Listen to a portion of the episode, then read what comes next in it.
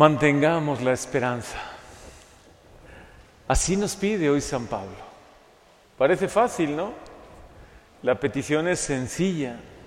Mantengamos encendida la esperanza, que lógicamente va muy unida a la fe en nuestra vida. Porque parecería que hoy intentan quitarnos la esperanza. Los acontecimientos, las noticias, el ambiente, lo que nos rodea, parece que como que va estrangulando poco a poco la esperanza, ¿no? Y nosotros, ustedes, son testigos de esperanza.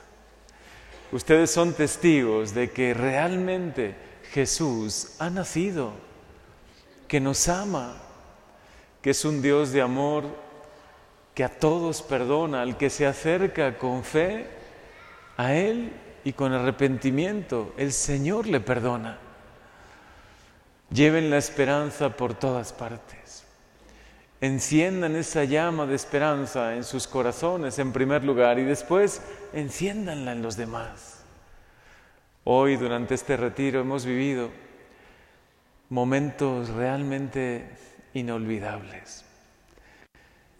Ver a Jesús nacer, escuchar el anuncio de los ángeles a los pastores, ¿no? Les anuncio una grandísima experimentar esa alegría y dejar que, que llene nuestro corazón, es de verdad esencial para nuestra vida, para que mantengamos la esperanza.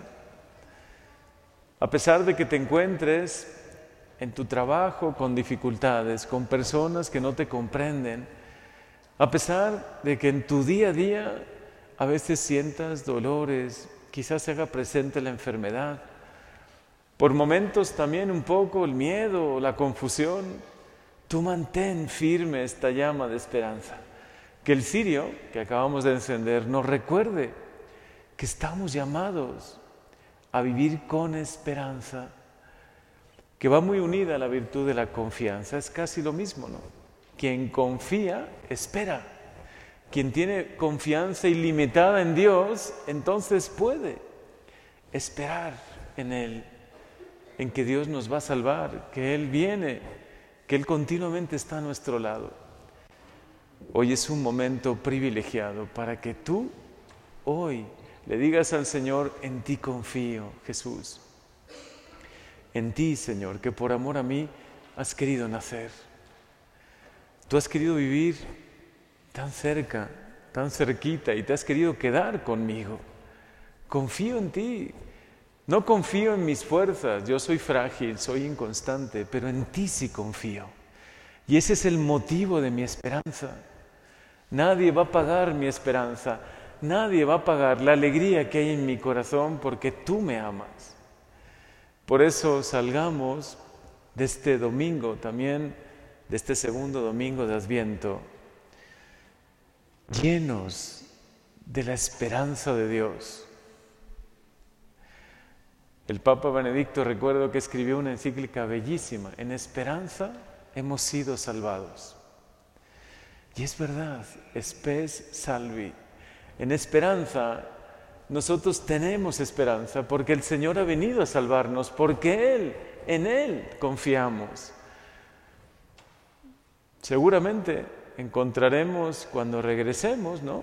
Sea regresar de esta misa, de esta Eucaristía, sea regresar del retiro, encontraremos, algunos dirán, las mismas dificultades de siempre, pero ya no tenemos el mismo corazón de siempre.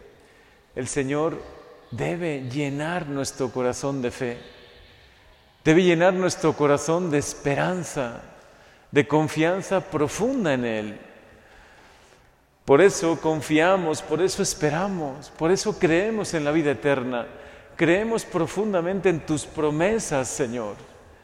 Jesús ha cumplido todas sus promesas y contigo las cumplirá. El Señor prometió quedarse, encarnarse en medio de nosotros, ¿no? Hacerse hombre y lo ha cumplido. Él ha prometido después quedarse en la Eucaristía y lo ha cumplido. Su maravillosa promesa del Espíritu Santo, concedernos la gracia, la unción del Espíritu Santo. Incluso les dijo a los discípulos, les conviene que yo me vaya. Y el Señor lo cumplió. Dios es Dios de promesas porque las cumple. Contigo las va a cumplir. Confía en el Señor. Que nadie te desanime, que nadie quite la esperanza.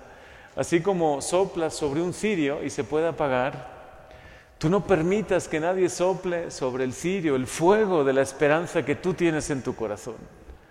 Nadie me va a quitar la esperanza. Nadie me va a arrebatar la esperanza que yo tengo, la confianza total que tengo en Dios.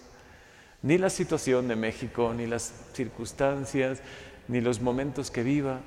Señor, hoy enciende esta llama. Hazla cada día más grande, la llama de la esperanza y como hoy nos invita San Pablo, mantengamos firme la esperanza, mantengámonos siempre en la esperanza. Amén.